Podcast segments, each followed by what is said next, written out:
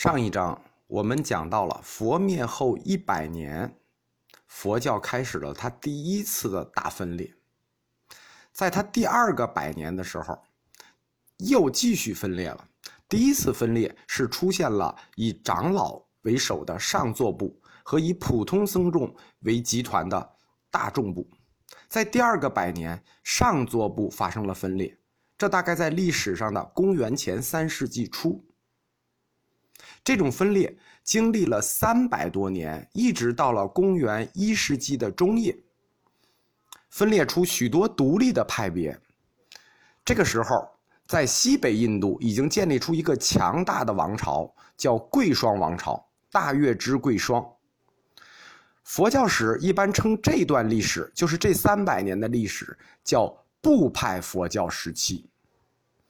有一个问题是很多。关心和爱好宗教史的人都常问的，就是为什么有的宗教是一神制，有的宗教是多神制？原因形成是这样的：如果通过武力传教为手段的宗教，它往往是一神制的，因为你不服我就消灭你嘛，你必须信我的宗教。通过文化传播的宗教，必然是多神制的。因为当这个宗教流到一个新的民族和新的地区的时候，它一定会吸收当地的色彩，而佛教的部派时期在这点上就非常的明显。公元前三世纪，就是佛灭后的第二个百年，上座部第一次分裂，分裂出两个著名的部。大家知道，上座部是长老，他们掌握的知识比较多。就是我们常说的真理掌握在少数人手里。上座部分类成哪两部呢？一部叫都子部，一部叫化地部。出现这个分裂的原因，其实我们在前面谈到业力轮回和五蕴聚合的时候，已经揭示了有一组矛盾，就是如果人无我，那么哪个主体来承担业力轮回？谁是承担业力轮回的主体？这组矛盾，我们说过是佛教不可克服、不可调和的矛盾，所以这个矛盾就导致了上座部的第一次分裂。其中一位叫都子的比丘，他以舍利佛为祖师，提出了一个关于人我的新理论，也就是有的新理论。我们知道人是无我的。那谁来承担业力呢？他就提出了一个文字上的我，这个我叫补特伽罗，就是说我不存在，但是有一个固定常在，这个常在叫补特伽罗。中文一般取意音，如果意义的话就叫人我，就是我有两种形态，一种是我，一种是人我。这种理论是为了解决。人无我，但是什么去承担业力？这个矛盾，他认为补特伽罗或者说人我在承担业力，而我是不存在的。但这一观点当时就遭到了上座部的反对。这些反对，因为大家知道，讨论的这个问题已经涉及到佛教的最基础问题了，所以一定要争出是非来。支持人我的这部分。就成为了都子部，反对他的部分就成了画地部。与此同时，大众多数部也分了两派，但是这两派的学说没有什么意义，也没有流传下来。一派叫一说部，一派叫基印部。上座部分裂以后，其中反对人我说的画地部，兵分两支。一支北上，后来形成了小城中最重要的学部，叫一切有部。他以说一切有为自己的教义而得名。向北，又分出一支向西，进入印度西部，形成了法藏部。还有一支进入了尼泊尔地区，形成了雪山部。化地部自此北上就分裂成了三部：说一切有部、法藏部、雪山部。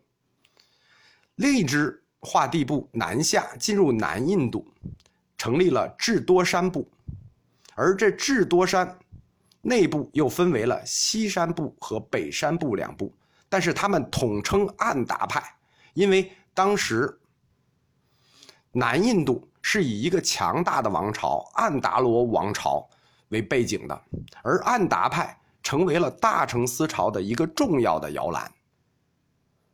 与此同时，坚持说人我和普陀伽罗这个概念的都子部也分出四个派别了，但这个四个派别可以不记，因为后来三个派别的学说就都湮灭了，即法上部、贤咒部、正量部和密林山部，最后传世的只有正量部，并且这一部也作为了都子部的正宗代表。在公元前三世纪末，大众部也开始分裂，它出现了，比如出世部、引光部。但是大众部因为受限于它教徒的整体文化，所以他们在教理和哲学上没有特别大的贡献。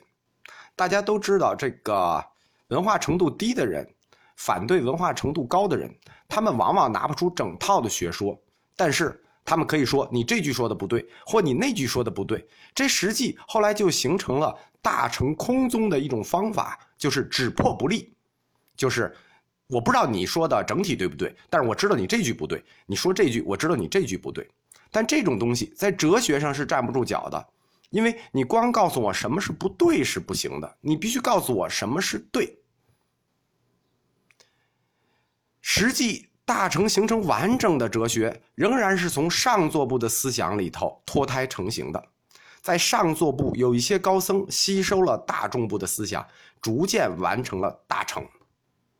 他们完成的大乘又叫大乘有宗，而大众只破不立的这派老百姓们，就是低端僧侣们，他们形成的就是大乘空宗。到达公元前一世纪的时候，就是整个部派佛教经过三百年的分裂、融合、争论，最终各自形成了各自的体系。终于，在公元一世纪，就是基督已经诞生了五十年之后，佛教正式分裂成大乘与小乘两套完整的体系。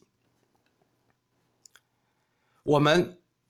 谈到大乘和小乘完整的体系的时候，就知道佛教已经经历了三次变革，就是原始佛教、部派佛教、大乘小乘佛教体系。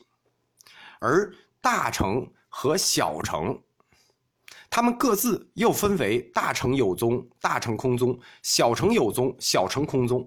上座与大众之间来回纠缠，各自归入不同的体系。关于大乘和小乘的整体体系，我们在后面可以展开讲。在这里，我们只讲一下上座部和大众部在这三百年争论中主要的分歧是什么。可以说，他们两部在三百年中主要的是四大分歧。这四大分歧分别是关于法是什么的分歧，我是什么的分歧，心是什么的分歧。以及修行道果的结论的分歧，这四大分歧的第一点叫法的分歧。关于法，它是佛教中概念广阔性最大的一个词。凡是有质的规定，能引发你的认识或者现象，这些都可以称为法。导致佛教理论分派的根本问题。